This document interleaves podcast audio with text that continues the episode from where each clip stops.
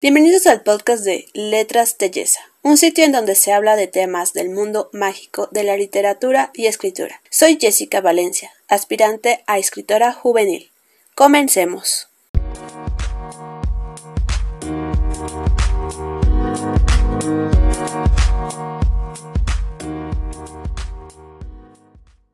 Bienvenidos una vez más a este espacio. En el episodio de esta ocasión hablaré sobre ciertas motivaciones que necesita nuestro personaje manipulativo.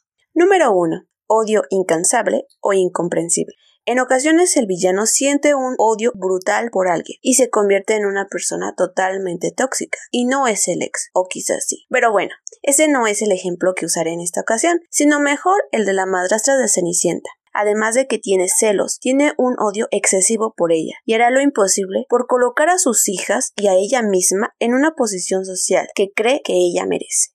Número 2. De pequeño sufrió abusos. Los antagonistas que suelen usar su poder para abusar de los que consideran inferiores a menudo sufrieron lo mismo en algún momento de sus vidas. Suelen culpar a los padres, pero podría haber sido algún jefe, un entrenador, un vecino o cualquier otra persona que tuviera contacto directo con el menor. Este hecho podría llevar a nuestro villano al colapso emocional o a pensar que todo el mundo es malo por naturaleza. Conocer su pasado nos ayudará a entender su forma de actuar. Número 3. Los celos. Los celos descontrolados pueden dar lugar a pensamientos y acciones malvadas. El villano puede provocar un daño irrevocable a la persona que cela o a cualquiera que considere culpable de su situación. Por ejemplo, en mi novela Reinos existe un personaje que no solo sufrió abusos de pequeño, sino que también siente celos por un personaje muerto, pues cree que, a pesar de la muerte, tiene más atención de lo permitido y por esta razón hace cualquier cosa para que no cambie eso, siendo gobernado por celos y no le importa qué tan grave sea el daño que provoque.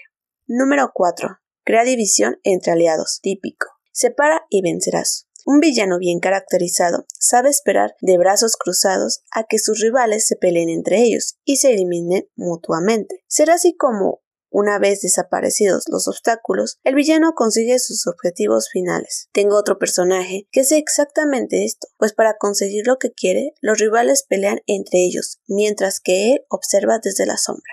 Número 5. Atenta contra los seres queridos del héroe. Si algo les gusta a los villanos es hacer sufrir al héroe a través de sus seres queridos. En caso de, secuestro, por ejemplo, resulta más doloroso para el protagonista que atenten contra su pareja o hijos y no tanto contra él mismo. El villano considera este hecho como un daño colateral. Número 6. Uso de las palabras. El villano está siempre dispuesto a distorsionar las palabras del héroe para atacarle y conseguir sus propósitos. Si puede torcer o inventarse frases que el héroe no ha dicho, aprovechará la ocasión para poner al pueblo contra él. Número 7. Consigue que haya héroe malo. El villano hará de todo lo posible e imaginable para que el héroe quede mal ante los ojos de su pueblo. Esto obligará a salir del buen camino y el villano se saldrá con la suya al menos por el momento. Estas son algunas motivaciones y de ti está que les des un giro diferente o más dramático. Depende de tu estilo. Pero ahora tienes la duda de cómo se caracteriza un antagonista.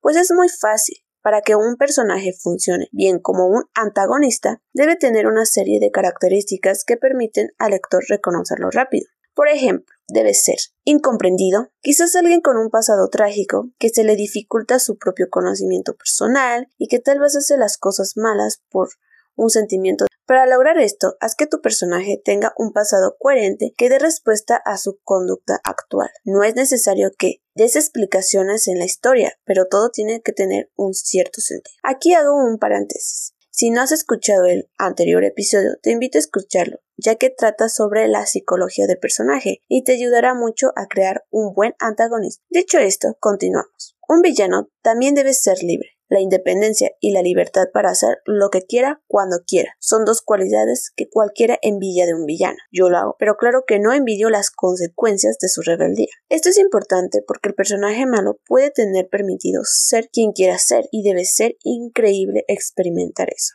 Consejo del día. Prepara algunas que otras escenas en las que tu villano sea libre para hacer lo que desee y no tenga consecuencias, al menos por un rato, porque ya las tendrá después debe tener una causa. Al lector le gusta que el malo de la historia tenga una causa por la que está luchando, porque de esta manera podrá apoyarle y respaldarle.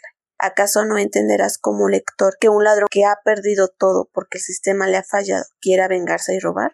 Hemos llegado al final del episodio. Les deseo un excelente fin de semana y vamos con todo creando a esos antagonistas que sean dignos de estar en nuestras historias. Hasta la próxima.